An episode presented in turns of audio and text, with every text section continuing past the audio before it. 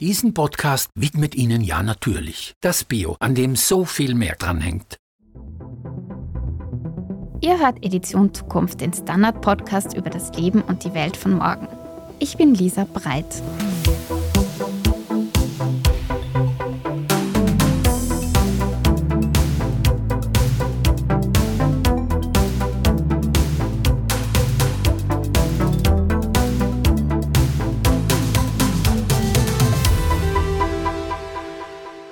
Die Gesellschaft immer älter wird, betrifft die Mehrheit der Staaten weltweit. Nicht nur in Europa haben wir damit zu kämpfen, sondern auch in den USA, Japan und sogar in Indien wird das schon zum Problem. Bis zur Mitte des Jahrhunderts wird jeder Vierte in Europa älter als 65 Jahre alt sein. Aber welche Folgen hat es, wenn die Gesellschaft zunehmend verkreist und wie können wir damit umgehen? Das besprechen wir heute mit Bernhard Binder-Hammer, Bevölkerungsökonom. Willkommen, Herr Binder-Hammer. Ich freue mich, dass Sie da sind.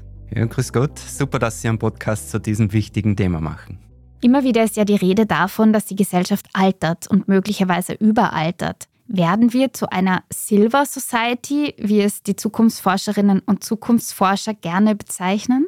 Die Bevölkerung altert natürlich in chronologischen oder biologischen Alter. Demografen messen das hauptsächlich in zwei Größen. Das ist einerseits in der Fertilität oder Geburtenrate, wie viele Kinder bekommt jede Frau. Diese Rate ist in den letzten Jahrzehnten gesunken von ca. 2,7 Kinder pro Frau in den 1960er Jahren auf 1,5 Kinder pro Frau jetzt. Und der zweite Indikator, der für die Bevölkerungsalterung eine große Rolle spielt, und für die Entwicklung von Silver Societies ist die Sterblichkeit. Die Sterblichkeit wird zusammengefasst meist in Lebenserwartung. Also wie viele Lebensjahre kann ich im Durchschnitt bei der Geburt erwarten? Und die ist circa von 69 in 1960 permanent angestiegen und derzeit sind wir bei 82. Also im Sinne der Anteil der Bevölkerung, der immer älter wird im Sinne von diesem biologischen Alter, der steigt einfach an. Und in diesem Sinne gibt es eben so eine Entwicklung zu einer Silver Society oder einer alternden Gesellschaft. Ab wann wird eigentlich eine Bevölkerung als alternd bezeichnet? Also es gibt verschiedene Maße, wie man so das Alter einer Bevölkerung bestimmen kann. Die gängigsten Maße ist zum Beispiel der Anteil der Bevölkerung über 65. Ich habe mir das aufgeschrieben, wo wir da heute ungefähr sind. Und das waren 12 Prozent in 1960, also 12 Prozent der Bevölkerung waren über 65. Derzeit sind wir bei 19 Prozent und 1935 wird es circa Viertel sein. Das ist ein sehr innovatives Maß und gibt den demografischen Abhängigkeitsquotienten. Das ist ein anderes Maß, wie man das Alter der Bevölkerung bestimmt. Das ist die Anzahl der über 60-Jährigen im Verhältnis zu den Bevölkerung im Erwerbsalter von 20 bis 59 und da waren wir bei ca. 35 1960, sind jetzt bei 46 und da gibt es in den nächsten Jahren aufgrund der Pensionsantritt der Babyboomer, die was in den 1960er Jahren geboren wurde, wo dieses Alter von 60 erreichen und das wird enorm ansteigen von 46 jetzt auf 64 im Jahr 1935 und diese schnelle Änderung, wo eben diese Babyboomer das Pensionsalter erreichen, das ist eine der größten Herausforderungen, mit der man derzeit nicht zu kämpfen haben, aber denen wir uns derzeit stellen müssen. Darauf werden wir später auch noch eingehen. Ich hätte gern davor noch gefragt, gibt es eine Art ideale Altersverteilung? Also gibt es einen Kipppunkt, an dem man sagen kann, eine Gesellschaft ist zu alt? Ich würde sagen, das Alter einer Gesellschaft ist bei Extremfällen, wir tendieren Staaten dazu, gegenzuarbeiten. Also bei einer Fertilität von über vier, bei einer sehr jungen Bevölkerung versucht man meistens das eher zu bremsen. Bei einer extrem niedrigen Fertilität wie unter 1,3 oder auch schon unter 1,5 versucht man das wieder etwas anzukurbeln. Man muss dazu sagen, diese Versuche, dass der Staat es direkt irgendwie beeinflussen kann, das sind, die scheitern meistens. Also das ist nicht, was so einfach zu beeinflussen ist. Ideale Alter der Bevölkerung, das gibt es eigentlich nicht. Was wirklich zentral ist, dass einfach die Institutionen und unsere Verhaltensweisen an das Alter und die Bevölkerungsstruktur angepasst werden müssen. Ein Beispiel ist das Pensionssystem. 1960 sind wir ungefähr im gleichen Alter in Pension gegangen. Das war vor also 60 Jahren. Zu dem Zeitpunkt sind wirklich ein großer Teil der Bevölkerung wirklich mit 15 am Arbeitsmarkt eingetreten. Das ist heute wesentlich später. Wir haben eine Lebenserwartung, die von 69 auf über 80 gestiegen ist und der Pensionsantritt ist noch immer gleich. Mhm. Das heißt, da gibt es eine Institution, die einfach an die neue demografische Realität noch nicht angepasst wird. Und ich glaube, dieses Problem mit der Alterung der Bevölkerung ist nicht, dass das Durchschnittsalter steigt oder ein größer Anteil der, der Bevölkerung über 65 ist, sondern dass die Institutionen und unsere Verhaltensweisen nicht an diese ältere Bevölkerung angepasst sind. Und würde es auch nicht vielleicht nicht unbedingt als ältere Bevölkerung bezeichnen. Es gibt da Bestrebungen, dass man davon weggeht und sagt, wir leben einfach in einer Gesellschaft, die länger lebt, also eine langlebige Gesellschaft. Also, weil Bevölkerungsalterung klingt so negativ, aber diese längere Lebenserwartung, das hat ja enorm viele Vorteile auch. Und diese müssen wir einfach besser nutzen in Zukunft. Und unsere Institutionen, Verhaltensweisen, wie wie lange bleibt ein Erwerbsleben oder so, müssen wir an diese geänderte demografische Bedingungen anpassen. Also der Ansatz wäre, das nicht als Bürde, sondern als Chance zu begreifen. Jetzt bezogen aufs Pensionssystem, Sie haben in Ihrer Forschung festgestellt, dass es 1,6 Erwerbstätige benötigt, um die Pensionszahlungen von einer Person zu finanzieren. Wenn die Menschen nun immer älter werden, was wäre denn, sagen wir 2050, das ideale Pensionsantrittsalter, um dieses System weiterhin erhalten zu können? Also das ideale Pensionsantrittsalter ist kein Pensionsantrittsalter. Mhm. Durch das, dass wir immer länger leben, sind da die Lebensverläufe sehr unterschiedlich. Die Möglichkeiten von jeder Person, der Gesundheitszustand, die Möglichkeiten am Arbeitsmarkt sehr unterschiedlich. Wir müssen nur einfach ein bisschen zu einer Vielfalt kommen, wie man eben diese Lebensphase von etwa 60 zu 80, die wir dazu gewonnen haben eigentlich, wo die, die meisten Menschen in guter Gesundheit verbringen oder zumindest zum Teil wirklich produktiv sein könnten, dass wir die ja bestmöglich nutzen. Und einfach auch in dieser Gestaltung von dieser Lebensphase im höheren Alter, ist ja noch nicht das höchste Alter, einfach wirklich produktiv nutzt und dass da einfach eine Vielfalt gibt, die was jeder nach seinen Wünschen, Bedürfnissen und Möglichkeiten nützen kann. Und diese standardisierte Organisation um ein fixes Pensionsantrittsalter, von der müssen wir eigentlich wegkommen. Was wäre die Alternative, dass Menschen frei entscheiden können, wie lange will ich arbeiten, anhand dessen, wie fit oder imstande sie sich fühlen? Das war natürlich das Optimale. Es sollte natürlich jeder im Falle von Erwerbsunfähigkeit eine Absicherung haben. Aber das sollte nicht abhängig sein vom Alter. Das sollen auch junge Leute aus irgendeinem Grund, die mehr erwerbsfähig sind, eine Absicherung haben. Und einfach so eine lange Lebensphase sich von der nächsten Generation finanzieren zu lassen, das ist etwas, was einfach in Zukunft nicht mehr möglich sein wird, weil die, erstens mal die nächste Generation weniger Leute sind, oft auch die jetzt schon unter ökonomischen Druck sind und das auch in Zukunft steigen wird noch. Dass man da einfach wirklich in der, sagt, okay, jeder ist eigentlich die Gestaltung des Alters, also wie Sie sagen, dieser zusätzlichen Lebensphase, sagen wir jetzt von 60 bis 80, selber verantwortlich und sollte dich auch zum großen Teil selber finanzieren. Das war eigentlich die Optimallösung. Okay, Sie haben da jetzt einen sehr positiven Begriff des Alters formuliert. Hat das Alter aktuell ein Imageproblem? Ein Imageproblem. Ich würde sagen, dass unsere Vorstellung vom Alter, dass das nur alte Leute sind, die am Stock gehen und irgendwie Unterstützung brauchen, dass die einfach falsch ist. Die meisten Leute, die im Altersruhestand sind oder nicht mehr erwerbstätig, das ist meistens das, was man der Inbegriff des Alterns, sind ja eigentlich gute Gesundheit, fit und aktiv, machen einen großen Teil der Haushaltsarbeit, machen Freiwilligenarbeit, sind unterwegs und einfach unsere Vorstellung vom Alter passt einfach nicht zur Realität und ich glaube, da dann gibt es ein Mismatch, den man ein bisschen korrigieren muss in der Zukunft. Wir haben jetzt vorher auch schon vom wirtschaftlichen Druck gesprochen. Ich habe mich gefragt, wenn jetzt weniger Menschen am Erwerbsleben teilhaben, wird es irgendwann zu Wohlstandseinbußen kommen? Das ist ein, das Problem, dass man eben diesen Pensionsantritt noch immer an fixen Altersgrenzen organisiert und jetzt kommen ja geburtenstarke Kohorten, was eben diese Grenze erreichen und aus dem Erwerbsleben austreten. Und dann sind unsere wirtschaftlichen Institutionen, also unter anderem das Sozialsystem oder aber auch Unternehmen oder der Staat einfach nicht angepasst. Also einfach in vielen Bereichen, im Gesundheitssektor, im Bildungssektor, jetzt eine Pensionierungswelle ist und auf der anderen Seite Kohorten, die neu in den Arbeitsmarkt eintreten, relativ klein sind und dann einfach wirklich schwierig wird, diese Arbeitsplätze nachzubesetzen. Und eine Institution, was auch nicht an diese Alterung der Bevölkerung angepasst ist, ist, glaube ich, das Geldsystem, was selten Thema ist, was aber wirklich ein wichtiger Aspekt ist, dass wir in den letzten Jahrzehnten extrem expansive Geldpolitik gehabt haben, das aber nicht zu Preisänderungen geführt hat, weil einfach Arbeitskräfte und auch fossile Energie billig zur Verfügung gestanden ist. Und jetzt ändert sich das aber, dass Arbeitskräfte knapp werden, es gibt einen Produktionsrückgang und das ist auch der Grund, warum wir eben jetzt diese hohen Inflationsraten sehen. Und dieser Druck wird in Zukunft auch nicht abnehmen. Ich wollte das erwähnen, weil das einfach ein ganz wirklicher Aspekt ist, um die derzeitigen Entwicklungen zu verstehen, dass einfach so viele wirtschaftliche Entwicklungen hat Demografie einen massiven Einfluss. Das ist oft, oft nicht direkt wie ein Pensionssystem, sondern ein bisschen indirekter wie ein Geldsystem, aber trotzdem ein wirklich wichtiger Faktor, wo es einfach darum geht, dass wir uns überlegen, okay, wir müssen alle diese, alle diese Systeme, diese wirtschaftlichen Institutionen eben ein bisschen umgestalten, dass man auf diese für solche langlebige Gesellschaft gerüstet ist.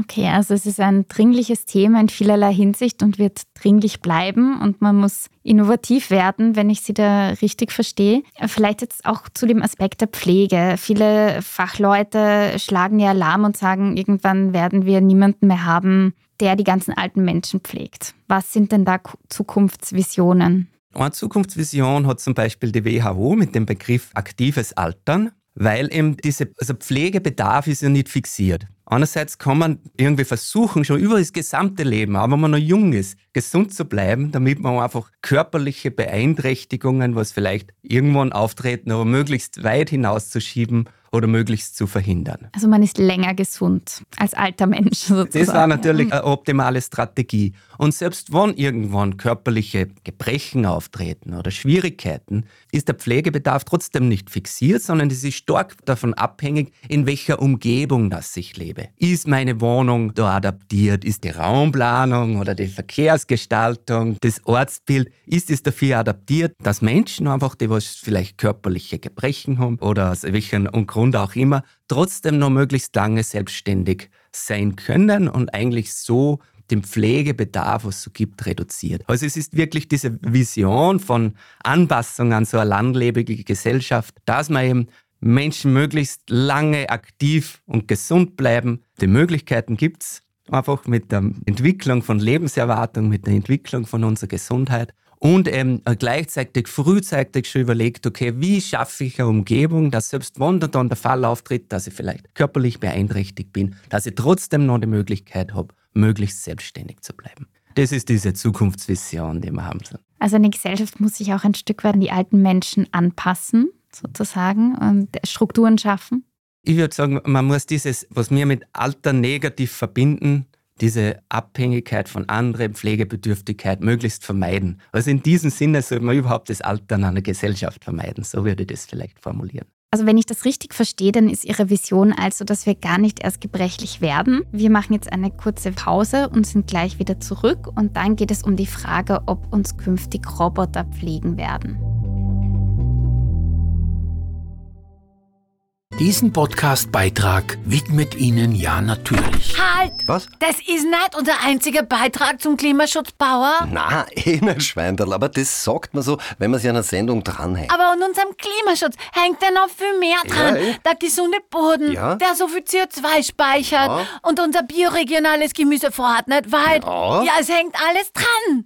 Ja, natürlich. Das Bio, an dem so viel mehr Klimaschutz dranhängt, gibt's nur bei Billa, Billa Plus, Adig und Sotolette.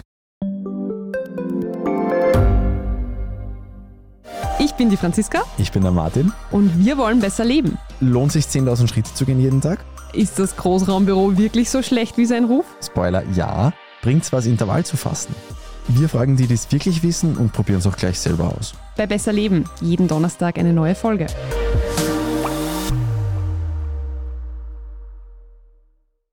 Herr Binder-Hammer, Sie sind ja derzeit an der Technischen Uni Wien tätig. Ist es vorstellbar, dass irgendwann auch Roboter die Pflege übernehmen? Global, der Vorreiter im Altern ist Japan und Japan ist ein Land, was da generell sehr offen ist mit dem Einsatz von Robotern und soweit ich informiert bin, hat man das dort versucht. Aber man muss immer bedenken, dass Roboter erstens muss irgendwer herstellen, die muss irgendwer programmieren, dass das eigentlich im Endeffekt im Sinne von nicht wirklich eine Entlastung für die Gesellschaft ist, weil einfach nur die Arbeit irgendwo anders anfällt. Also das mit dem Ersatz von Robotern, ich glaube, es gibt sicher technische Möglichkeiten genug, wie man die Pflegekräfte oder zu Pflegende unterstützt. Aber so einfach, dass man einfach Pflegekräfte durch Roboter ersetzt, das, so einfach wird es nicht sein. Würden Sie sagen, hat eine Überalterung auch Folgen für den gesellschaftlichen Zusammenhalt? Also könnte es irgendwann eine Revolte der Jungen gegen die Alten geben, weil die sagen, ihr seid zu viele und wir rackern uns für euch ab? Oder welche Folgen hat das für eine Gesellschaft? Ich habe mir jetzt gerade gedacht, ich habe zuerst eine Anmerkung von Erna überhört, das mit den Kipppunkten. Und ich glaube, das passt da dann ganz gut dazu. Und ich habe mir eigentlich, glaube ich, ist das mit den Kipppunkten, das ist nicht nur beim Klima relevant, dass man das beachtet, sondern eben auch in der demografischen Entwicklung. Und zwar, es dürfte solche Kipppunkte geben. Kollegen von mir haben das als Low Fertility Trap bezeichnet. Und ich beschreibe jetzt drei Mechanismen, wie das ungefähr funktionieren soll. Andererseits mit gesellschaftlichen Normen. Der Kinderwunsch ist stark davon beeinflusst, was sieht man in seiner eigenen Umgebung. Haben die eigenen Eltern, die Freunde viele Kinder, möchte man selber auch viele Kinder. Wenn diese Fertilität immer zurückgeht, dann sinkt da der Kinderwunsch, weil die Leute automatisch sehen, okay, es ist normal, dass ich nur ein Kind habe, es ist normal, dass ich kein Kind habe. Und dann einfach der Kinderwunsch nicht nicht so drängend ist und es entscheiden sie dann einfach viel mehr dafür, dass sie überhaupt keine Kinder haben. Und so einfach immer Mechanismus gibt, dass die Fertilitätsrate immer weit sinkt. Ein anderer Mechanismus ist wir schauen nicht nur, wie viele Kinder haben die, sondern unsere Konsumbedürfnisse sind ebenfalls irgendwie angepasst, was sehen wir in unserer Umgebung. Und damit wir uns für Kinder entscheiden, haben viele Menschen zumindest, so, wo einen gewissen Level an Einkommen haben, dann sagen sie, okay, jetzt ist der perfekte Zeitpunkt, wir können es uns leisten, Kinder zu haben. Soll jetzt aus irgendeinem Grund das nicht der Fall sein, entscheiden sich oft Menschen gegen Kinder. Und genau, das ist ein Mechanismus und was damit zusammenspielt und was in meiner Forschung eigentlich sehr stark abbildet, das ist diese Transfers zwischen Altersgruppen. Und zwar in alternden Bevölkerung muss eigentlich der Staat junge Leute immer mehr belasten, um diese Transfers also wie Pensionen zur älteren Bevölkerung zu finanzieren, was damit einhergeht, dass eigentlich immer weniger für Zukunftsinvestitionen und für Investitionen in Kinder zur Verfügung steht. Und mit solchen Mechanismen haben wir eben so Kipppunkte, dass ja negative Entwicklung, die was man eigentlich nicht haben will, eigentlich durch das noch immer verstärkt. Zum Beispiel, dass, okay, alternde Bevölkerung, Staat verteilt immer mehr zur älteren Bevölkerung, weniger für Kinder zur Verfügung, weniger Kinder. Die Alterung der Bevölkerung wird wirklich stärker. Und das ist im Grunde ein Ressourcenkonflikt zwischen Generationen, der nicht immer explizit wird. Also es wird wahrscheinlich bei den Jungen alleine durch das, dass so wenig sind, ist einfach kein Momentum da, der sagt, da gibt es jetzt einen Konflikt, dass die aufbegehren. Aber dieser Konflikt ist trotzdem aber ja äußert sich eigentlich anders. Zum Beispiel mit niedriger Fertilität dass die Jungen sagen, okay, mit dem Einkommen würde man eigentlich jetzt Kinder nicht leisten und ich habe einfach keine Kinder. Also das sind schon Konflikte da, die im Grunde negativ, glaube ich, auch sind für einen gesellschaftlichen Zusammenhalt zum Beispiel bei Pensionen, sind nicht finanzierbar. Die Jungen sind extrem belastet. Im Grunde ist dann die junge Generation angefressen, weil sie so hoch belastet werden. Die ältere, weil das trotzdem, trotz dieser hohen Belastung, diese Versprechen nicht finanziert wird. Also es ist, im Endeffekt wird es, läuft es darauf hinaus, dass man einfach unsere Institutionen, staatliche Umverteilung und so an diese alternde Bevölkerung anpassen muss und dass, wenn man das nicht macht, dass es auch indirekt zu den Konflikten und Unzufriedenheit in der Bevölkerung kommen kann. Aber wenn das nicht wirklich aus, oft aus direkter Konflikt sichtbar ist. Also das heißt, der Staat muss auch sagen, wir geben den Familien genug. Das mit Familien genug geben, ich würde sagen, der erste Schritt ist einmal die Institutionen, wie eben das Pensionssystem, Gesundheitssystem, Pflege an diese alternde Bevölkerung anpassen, damit das nachhaltig ist und damit nicht junge Generationen so extrem belastet werden. Das ist, glaube ich, der erste Schritt, weil das fördert dann ein bisschen Vertrauen in die Zukunft. Und wie Sie sagen, junge Generationen haben da mehr Ressourcen zur Verfügung. Ich glaube, dass das der erste Schritt wäre, wenn man diesbezüglich was macht. Sind Kreisegesellschaften konservativer, also weniger dynamisch und innovativ? Paul Morland, das ist ein Autor, der hat ein fantastisches Buch geschrieben, das heißt Die Macht der Demografie oder Human Diet, ist der englische Titel wo er eben genau das beschreibt. Er beschreibt, dass sie einfach die wirklichen wichtigen Entwicklungen der Menschheit in den letzten 200 Jahren massiv von diesem demografischen Übergang getrieben waren. Demografischer Übergang bezeichnet die Phase, wo hohe Fertilität in der Bevölkerung auf sinkende Kindersterblichkeit trifft. Die war früher extrem hoch und eben die Fertilität ist hoch blieben für einen gewissen Zeitraum und die Kindersterblichkeit ist gesunken. Das hat zu einem enormen Bevölkerungswachstum geführt.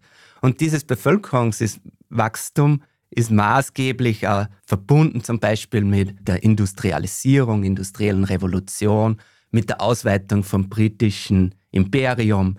Sogar der Ausgang der Weltkriege sind massiv durch die Demografie nicht getrieben, aber beeinflusst. Die 1860er Revolution oder dieser arabische Frühling, wo einfach durch großen Anteil der jungen Bevölkerung Dynamiken in der Bevölkerung entstehen, was einfach Dinge vorantreiben im besten Sinne, wie bei der Industrialisierung. Oder auch, wenn das nicht in produktiv kanalisiert wird, oft da in so Gewaltausbrüchen oder gewalttätigen Umbrüchen kommen kann, wie es eben beim arabischen Frühling war. Also ich würde sagen, diese Antwort, da kann man schon eine Antwort geben und wir sagen, ja, jüngere Gesellschaften sind dynamischer, ältere eher konservativ, aber dafür ein bisschen friedfertiger. Wir haben jetzt viel darüber gesprochen, wie man mit der Alterung fertig wird. Ich hätte jetzt gern noch von Ihnen gewusst, ob es auch Strategien gibt, um die Alterung nicht nur abzufedern, sondern ihr auch entgegenzuwirken. Wie ist das? Was meinen Sie damit konkret? Dass man versucht zum Beispiel die Fertilität, also eigentlich, man will wahrscheinlich nicht die Lebenserwartung kürzen oder so. also der Mechanismus müsste sein, dass man entweder die Fertilität erhöht oder die Migration wäre natürlich auch ein Weg. Also von jungen Leuten wäre natürlich auch ein Weg. Da gibt es ja eine Stellungnahme vom amerikanischen Wirtschaftsnobelpreisträger Paul Krugman. Er rät Ländern, leistungsfähige und qualifizierte Menschen aus dem Ausland anzulocken, wie die USA oder Kanada das schon tun. Was ist davon zu halten? Wäre das für Österreich machbar? Also grundsätzlich würde ich sagen, unser Ziel sollte sein, dass wir eine Gesellschaft haben, die wirtschaftlich erfolgreich ist, die zukunftsorientiert ist und in der Menschen gerne leben und dadurch auch attraktiv sind, vielleicht für Leute, die noch nicht in Österreich sind. So leicht wird das mit dem Anwerben von Migration oder von, zumindest von Facharbeitermigration nicht sein, weil einfach das, wie Sie gesagt haben, das Alterung der Bevölkerung ein globales Phänomen ist. Und diese Länder, aus denen traditionellerweise die Facharbeiter, Migranten, gerade in Österreich oder Deutschland, Deutschland gekommen wo in den letzten Jahren eben aus Osteuropa viele gekommen sind. Erstens ist der Lebensstandard für diese zu Hause jetzt höher und deren Bevölkerung altert genauso. Also da dann ist das Migrationspotenzial nicht so hoch. Also das kann natürlich ja, also man sollte es vielleicht sogar machen, aber man darf sich da noch nicht zu viel erhoffen von der Migration. Und auch nicht davon, dass man die Fertilität künstlich beeinflusst. Da gibt es genug Beispiele, eben, dass man Fertilitätsraten erhöhen will oder dass man sie senken will, wenn die Fertilität zu hoch ist. Im Endeffekt ist es so, das ist nicht so einfach. Also die Entscheidung für Kinder ist eingebettet in vielerlei Arten und Weisen, wie wir unsere Gesellschaft organisieren. Die Rolle der erweiterten Familie, in Werte und Normen, sogar wie in der Raumplanung. Ob ich jetzt mein Kind in die Kinderbetreuung oder zur Freizeitaktivität kann, ist davon abhängig, welche Wege entstehen mir. Das, ist, das heißt, die Fertilitätsentscheidungen lassen sich nicht so einfach beeinflussen und in der Regel funktioniert das auch nicht. Die Bildung also, der Frau hat ja auch einen Einfluss auf die Fertilität und ist ja eigentlich sehr wünschenswert. Das ist natürlich, äh, was ich gemeint habe, ist, also von, ab und zu gibt es die Vorschläge, dass man irgendwelche Zahlungen an Familien leistet und erhofft sich dadurch irgendwelche große Effekte auf die Fertilität. Na, so mm. funktioniert das nicht. Mm. Aber wenn es wirklich eine Politik gibt, die erfolgreich ist, die Fertilität zu senken, dann ist das die Bildung der Frauen. Genau, das eröffnet nämlich für Frauen einfach Möglichkeiten, unterschiedliche Rollen, die sie in der Gesellschaft einnehmen können. Und da wird einfach die Rolle als Mutter weniger wichtig. Und da gibt es natürlich auch Konflikte. Will ich jetzt eine Karriere, will ich im Beruf erfolgreich sein oder doch Mutter sein? Und das ist, selbst wenn man sich wirklich Mühe gibt, dass man die Gesellschaft das irgendwie unterstützt, dass beides möglich ist, gibt es trotzdem einen Trade-off. Und da dann entscheiden sich halt dann viele dafür, dass sie eben keine Kinder haben. Und, aber das ist, also zur Senkung der Fertilität ist das natürlich, also wie Sie sagen, die Bildung der Frau ist ein maßgeblicher Einflussfaktor, was schlussendlich zum Rückgang der Fertilität führt. Ein ganz interessantes Beispiel, was der Paul Morlein in seinem Buch auch beschreibt, ist, dass er Fernsehserien zum Rückgang der Fertilität führen sollen. In manchen Ländern, wo mhm. Frauen nicht gebildet sind, aber für Serien schauen, wo kleine Familien vorkommen, oder kleine Familien positiv besetzt sind, dass das trotzdem zu einem Rückgang der Fertilität führen kann, weil sie damit ein Beispiel haben, okay, wenig Kinder haben ist auch okay und viele sich dann dafür tatsächlich für weniger Kinder entscheiden. Also ich habe das ganz witzig, das habe ich bis jetzt nicht gewusst, aber das habe ich ein ganz witziges Beispiel gefunden, wie sowas funktioniert. Sehr interessant. Eine kleine Anekdote also. Gibt es denn Länder, die es umgekehrt geschafft haben, die Fertilität anzukurbeln und damit erfolgreich waren? In Europa hat man lang die Schweden oder Frankreich als Beispiel genommen, die, nämlich wo die Fertilität zwar auch gesunken ist, aber noch circa bei zwei liegt. Das ist damit der Gesellschaft langfristig irgendwie erhalten bleibt, so das kritische Niveau. Man hat es darauf zurückgeführt, dass einfach die Kinderbetreuungseinrichtungen besser ausgebaut sind, dass einfach normal ist, dass Frauen erwerbstätig sind, auch wenn sie Mütter sind. Und Frankreich hat nach wie vor eine relativ hohe Fertilität. Da sind wir bei 1,8, also von 2 sind wir auch schon weg. Aber auch in Schweden, was auch so als Vorzeigeland genommen wird, ist die Fertilität in den letzten Jahren trotzdem gesunken. Also diese Vereinbarkeit von Beruf und Familie ist auf jeden Fall ein wünschenswertes Ziel. Aber ob das dazu führt, dass Frauen mehr Kinder haben, ist fraglich, vor allem an die gesellschaftlichen Institutionen, die Werte und Normen eigentlich oft das zumindest nicht befürworten oder nicht, nicht allzu leicht machen. Also jetzt glaube ich, fällt mir kein Beispiel ein, wo das gelungen ist, außer kurzfristig, also da gibt es Beispiele wie in Rumänien, wo zum Beispiel das Verbot von Abtreibungen kurzfristig zu einem Bevölkerungsboom geführt haben, aber die Bevölkerung passt sich natürlich an solche Sachen an. Und äh, das war eigentlich nur kurzfristig und hat natürlich enorme negative Effekte gehabt. Ich glaube, das war damals in den Medien, diese Waisenhäuser in Rumänien, eben so einen schlechten oder was im Westen wirklich einen Schock ausgelöst sind. Und das war eigentlich der, eine Konsequenz von dieser Politik, dass man von einem Tag auf den anderen Abtreibungen verboten hat und das zu einem kurzfristigen Bevölkerungsboom geführt hat. Also man hat enorme negative Konsequenzen. Also dieses Fertilität wieder anzuheben. Also ich bin ja nicht beruflich kein Demograf, aber meine Kollegen sind da sehr skeptisch, ob die Politik, was derzeit das versucht, ob die wirklich erfolgreich sein kann. Zum Schluss noch ein kleiner Blick in die Zukunft. Ich habe in Vorbereitung auf diesen Podcast einen Artikel gelesen in der deutschen Zeitung Die Zeit. Da wurde ein kleines spanisches Dorf porträtiert, nämlich Pescueza. Und in diesem Dorf ist 20 Jahre lang kein Kind mehr zur Welt gekommen. Und das Dorf hat sich daraufhin den Bedürfnissen der Alten angepasst. Also es gibt zum Beispiel einen rutschfesten Belag auf den Straßen, Geländer an den Hauswänden und Senioren und Seniorinnen können sich mit einem elektrischen Buggy durch die Gegend führen lassen. Es gibt dort auch spezielle Freizeitaktivitäten für ältere Menschen. Ist das, was uns bevorsteht?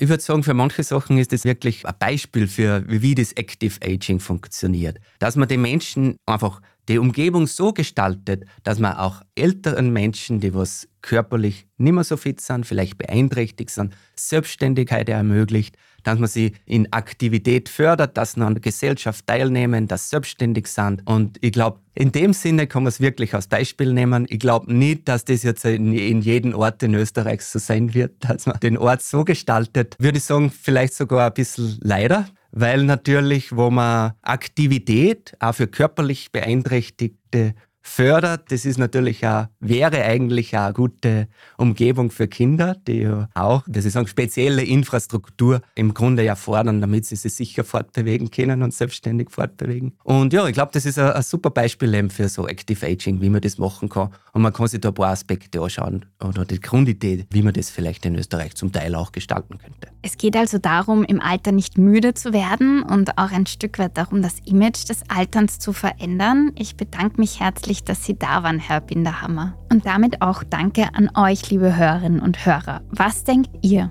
Wie schaut unsere Gesellschaft aus, wenn wir alle 100 werden? Und werden wir künftig arbeiten, bis wir 80 sind? Schreibt uns doch euren Kommentar auf der standard.at slash Zukunft und dort findet ihr auch viele weitere Artikel rund um das Leben und die Welt von morgen. Wenn euch unser Podcast gefällt, dann freuen wir uns wie immer über eine gute Bewertung und unterstützen könnt ihr uns, indem ihr für den Standard zahlt, zum Beispiel über ein Abo. Alles weitere dazu findet ihr auf abo.derstandard.at. Nächste Woche kommt dann eine Folge unseres Podcasts Edition Zukunft Klimafragen. Und bis dahin wünschen wir alles Gute und wir freuen uns, wenn ihr auch beim nächsten Mal wieder dabei seid.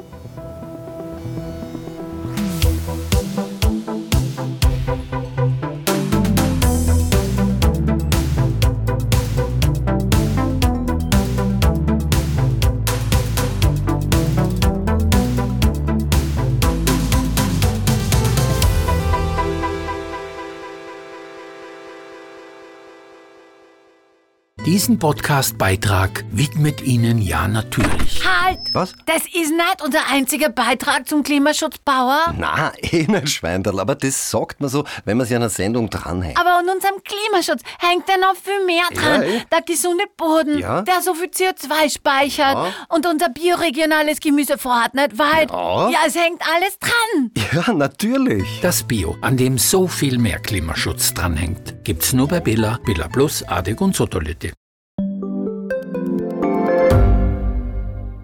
Wie viel Geld macht eigentlich glücklich? Werde ich mit Daytrading reich? Und ist jetzt der richtige Zeitpunkt, um in China zu investieren? Das und mehr sehen wir uns in der neuen Staffel vom Standard-Podcast Lohnt sich das an? Wir, das sind Davina Brumbauer, Alexander Amon und Michael Wendisch. Und gemeinsam mit Expertinnen und Experten fragen wir uns, wie ein Pyramidenspiel funktioniert, was eigentlich ein Baby kostet und ob es sich lohnt, in eine Steueroase auszuwandern. Lohnt sich das? Der Standard-Podcast über Geld findet ihr jeden Dienstag auf allen gängigen Podcast-Plattformen.